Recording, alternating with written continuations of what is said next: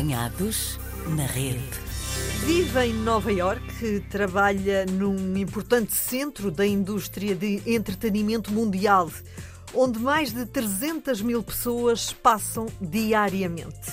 Jorge Tito, bem-vindo ao Apanhados na Rede. Obrigado, obrigado pelo convite. Jorge, há quanto tempo é que vive nos Estados Unidos da América? Há 13 anos. Podemos saber por que foi para esse país? Fui convidado na altura. Estava na Argentina, em Buenos Aires, e a empresa para a qual trabalhava convidaram para vir para Nova York. Na altura foi algo que me surpreendeu, porque é muito específico o mercado de Nova York, tem muitas particularidades. A questão dos sindicatos é fortíssima. Lutam realmente pelos trabalhadores. Pelo que julgam ser os seus deles. direitos. Exatamente. E se virmos uma coisa, não há greves em Nova York. Há luta, há negociação, bastidores e há acordos. Não é um percurso normal a pessoa vir para Nova York como diretor-geral de um hotel muito uh, conceituado para o grupo que eu trabalhava na altura. Foi uma surpresa muito grande, porque eu não tinha feito percurso nenhum. O Jorge disse que uh, tinha já estado na Argentina, em Buenos Aires.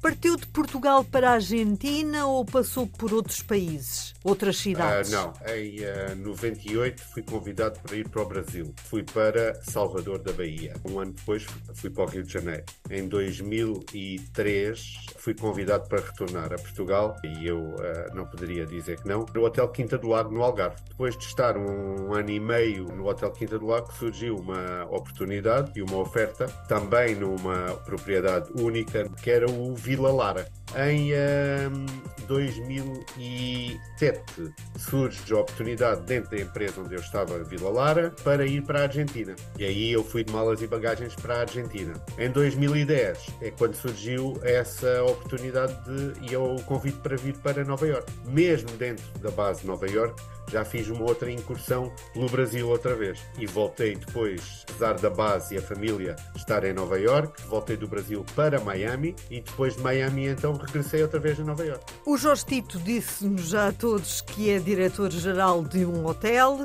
Isso é uma profissão que foi inicialmente um gosto? Queria, de facto, trabalhar na hotelaria ou aconteceu na sua vida? A pergunta é curiosa, porque foi uma descoberta que eu gostava de hotelaria. A minha área de formação é ciências, matemática, física, geometria. Por chegar ao 12 ano e não me ver a seguir qualquer área ligada às matemáticas, apesar de fazer com gosto, estava perdido. Eu fui trabalhar eh, como empregado de mesa, fui para a tropa e só com 22 anos é que eu eh, acho que vou para a hotelaria porque vi uma brochura do curso, até foi a minha irmã que me trouxe e disse: Olha, Jorge, acho que uh, isto se encaixa com o teu perfil. Então eu disse assim: Olha, vou fazer isto. Já que havia sempre aquela obrigação de fazer qualquer coisa, fui fazer. Não fui admitido no primeiro ano, fui fazer os testes para a admissão à Escola de Hotelaria e Turismo do Porto. Eu disse: Não, é isto que eu quero, eu vou ter que fazer o que tenho que fazer, o caminho para ser admitido. A não admissão é porque o meu francês era nulo. Então eu disse assim: Bom, então se eu quero fazer isto, tenho que aprender a falar francês. Então peguei em mim, pus uma mochila às costas e fui para a França. Fiz um curso de francês para estrangeiros, mas depois fiquei farto de estar ali, naquela situação, peguei na mochila e fui dar um passeio, fui para a Itália. E depois voltei, continuei em Portugal a ter umas aulas de francês e quando fui à segunda vez a aplicar para ser admitido, fui admitido. E pronto, e aqui estou, há 30 anos, desde 92 que saí, estamos em 2024, há 32 anos que não larguei a, a profissão e tenho gostado, tenho adorado. Jorge Tito é diretor-geral de um hotel, portanto, a partir é do senso comum, dirige o hotel. Mas Sim. o seu dia a dia, de facto, o que é que faz? Bom, hoje em dia, como já tenho alguma experiência, começo por ver o que é que tenho de recursos humanos, principalmente a equipa que me rodeia, que é aquela equipa com quem eu vou trabalhar constantemente, que são os diretores de departamento. Então eu tento ver o que tenho, avalio e vejo se preciso de trocar ou não. Tento rodear-me do melhor que existe à disposição com aquilo que eu posso pagar. E a equipa que eu tenho é aquela equipa que eu já conheço, que eu confio e que fazem o trabalho nos diferentes departamentos. E a partir daí são eles que fazem o trabalho deles. Eu só coordeno Mas é um dia a dia que eu presumo que seja intenso, porque quando existe um imprevisto. Claro, o hotel, o hotel existe imprevistos todos os dias.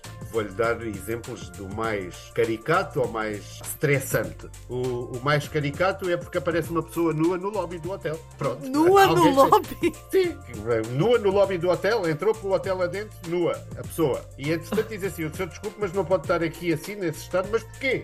Porquê é que não posso estar aqui? Qual é o problema? Estou a fazer mal a alguém? O mais estressante é ter que evacuar o hotel porque caiu uma grua ao lado do hotel, e estou a falar de uma experiência mais recente, hum. uh, 26 de julho de 2022. Caiu uma grua de um prédio ao lado em obras, em que o hotel tem que ser evacuado.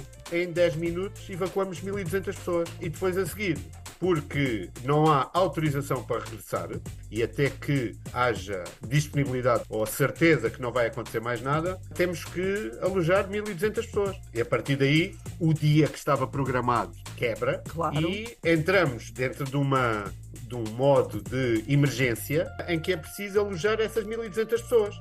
E há algum hóspede que fica assim mais ou menos renitente em sair do quarto? Ah, há tudo. E depois é, é, é, conviver com essas coisas todas, porque há tudo. Entre estes dois extremos, entre o caricato e o estressante, há milhões, milhões de situações. Eu considero fui um privilegiado que aprendi a lidar com situações que não há nenhum curso que pudesse ensinar. Só a experiência de vida. Só a experiência de vida. Eu vou-lhe dar um exemplo. Eu tenho uma situação no Sofitel de Nova York em que há uma acusação sobre o presidente do Fundo Monetário Internacional, Dominic Strauss-Kahn, em que ele é acusado de assediar sexualmente uma empregada de quarto. Foi no e ele seu, foi preso. Foi no seu hotel? É, eu era o diretor-geral do hotel. E isso é o extremo, extremo, extremo do que é gerir, controlar o impacto na organização. Estamos a falar de organizações mundiais, estamos a falar de posições do supra-supra na organização de estruturas e entidades de cariz global. São situações que... que têm que ser lidadas com pinças completamente, desde o político ao tratamento das pessoas, ao respeito pelas pessoas,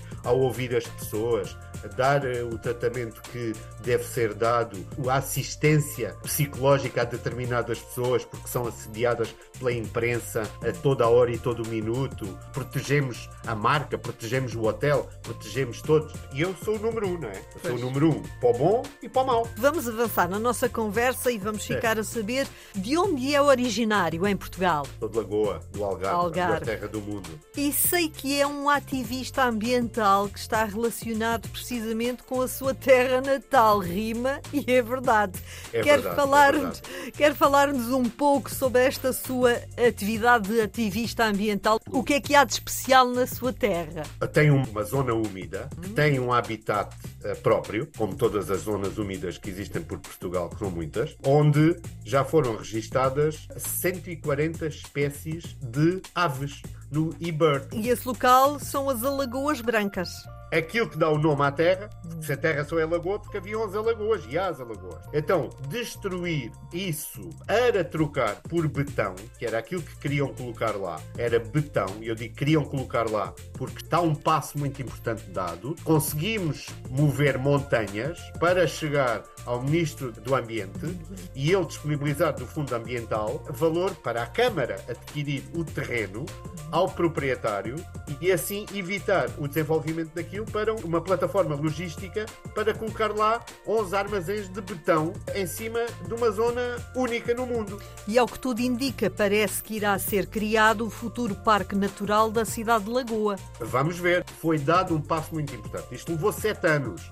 O meu coração está lá, a minha cabeça está lá e tudo o que eu tenho de tempo eu dedico à minha terra, a Lagoa. E entre essas coisas, uma delas foi lutar pela preservação deste espaço. Esta zona úmida das Alagoas. Sim é fauna, flora. É fauna, flora. Okay. 248 espécies de avifauna, flora. Entre espécies répteis, entre espécies aves e entre plantas. Foi descoberta recentemente uma planta lá, dentro das Alagoas, na parte água, que é em vias de extinção em Portugal. Tem um nome técnico que eu não, não, não lhe sei dizer sim, agora, não estava claro. preparado para isso, claro, mas é único de tal forma que tem vias de extinção em Portugal. Jorge Tito já nos disse que andou por muitas cidades do mundo. Agora, há 13 anos, a viver em Nova Iorque. Como é viver de facto nesta cidade? é curioso, é alucinante a velocidade. Eu acho que estou um bocado nova-iorquino. Acabo por, quando caminho na rua, às vezes não tenho paciência para os turistas, porque as pessoas andam em quantidades grandes, andam em famílias e nós que estamos a trabalhar e que o ritmo é outro, nós estamos com a cabeça no ar a olhar para os prédios, o que eu respeito. Mas às tantas, a gente quer andar e as coisas não andam. Ainda por cima, o Jorge Tito trabalha em Times Square. Exatamente. Que é o local mais turístico, um dos locais mais Um dos locais mais turísticos mais do mundo. Exatamente. São milhões, aquilo passam por ali por dia, se calhar 400 mil, 350, 500 mil pessoas. E nunca dorme, é verdade. É a cidade que nunca dorme.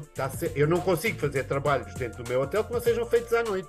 E saindo um pouco da hotelaria, se eu, por exemplo, quisesse ir morar para Nova Iorque, era fácil arranjar uma casa? As casas é uma coisa que está em carência na Exato. maioria das, das grandes Das grandes cidades? grandes cidades. Sim. Exatamente.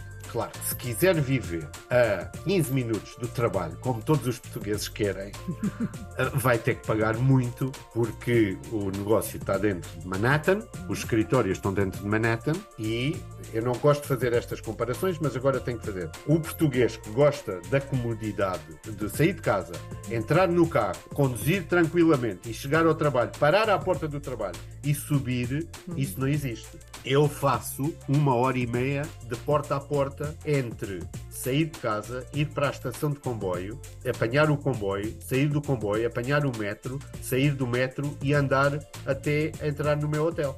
Todos os dias, uma hora e meia para a frente, uma hora e meia para trás. E isto porque quero viver num local onde tenho espaço. Se eu quisesse viver em Manhattan, eu pagava o dobro do que pago para o mesmo espaço que tenho. Pagava não, não há, porque existe betão, existem eh, prédios ou apartamentos de 40 metros quadrados e os 40 metros quadrados entre um quarto e uma sala e uma kitchenette paga 3 mil, 3.500, 4 mil dólares por mês. É preciso ganhar-se muito bem. Então viver em Manhattan é muito caro, mas também vou dizer uma coisa, em Nova York ganha-se bem. Mas o custo de vida é altíssimo, paga-se muito. Jorge Tito, obrigada por ter-se deixado apanhar na rede da RDP Internacional. Eu fui apanhado mesmo. Apanhados na rede.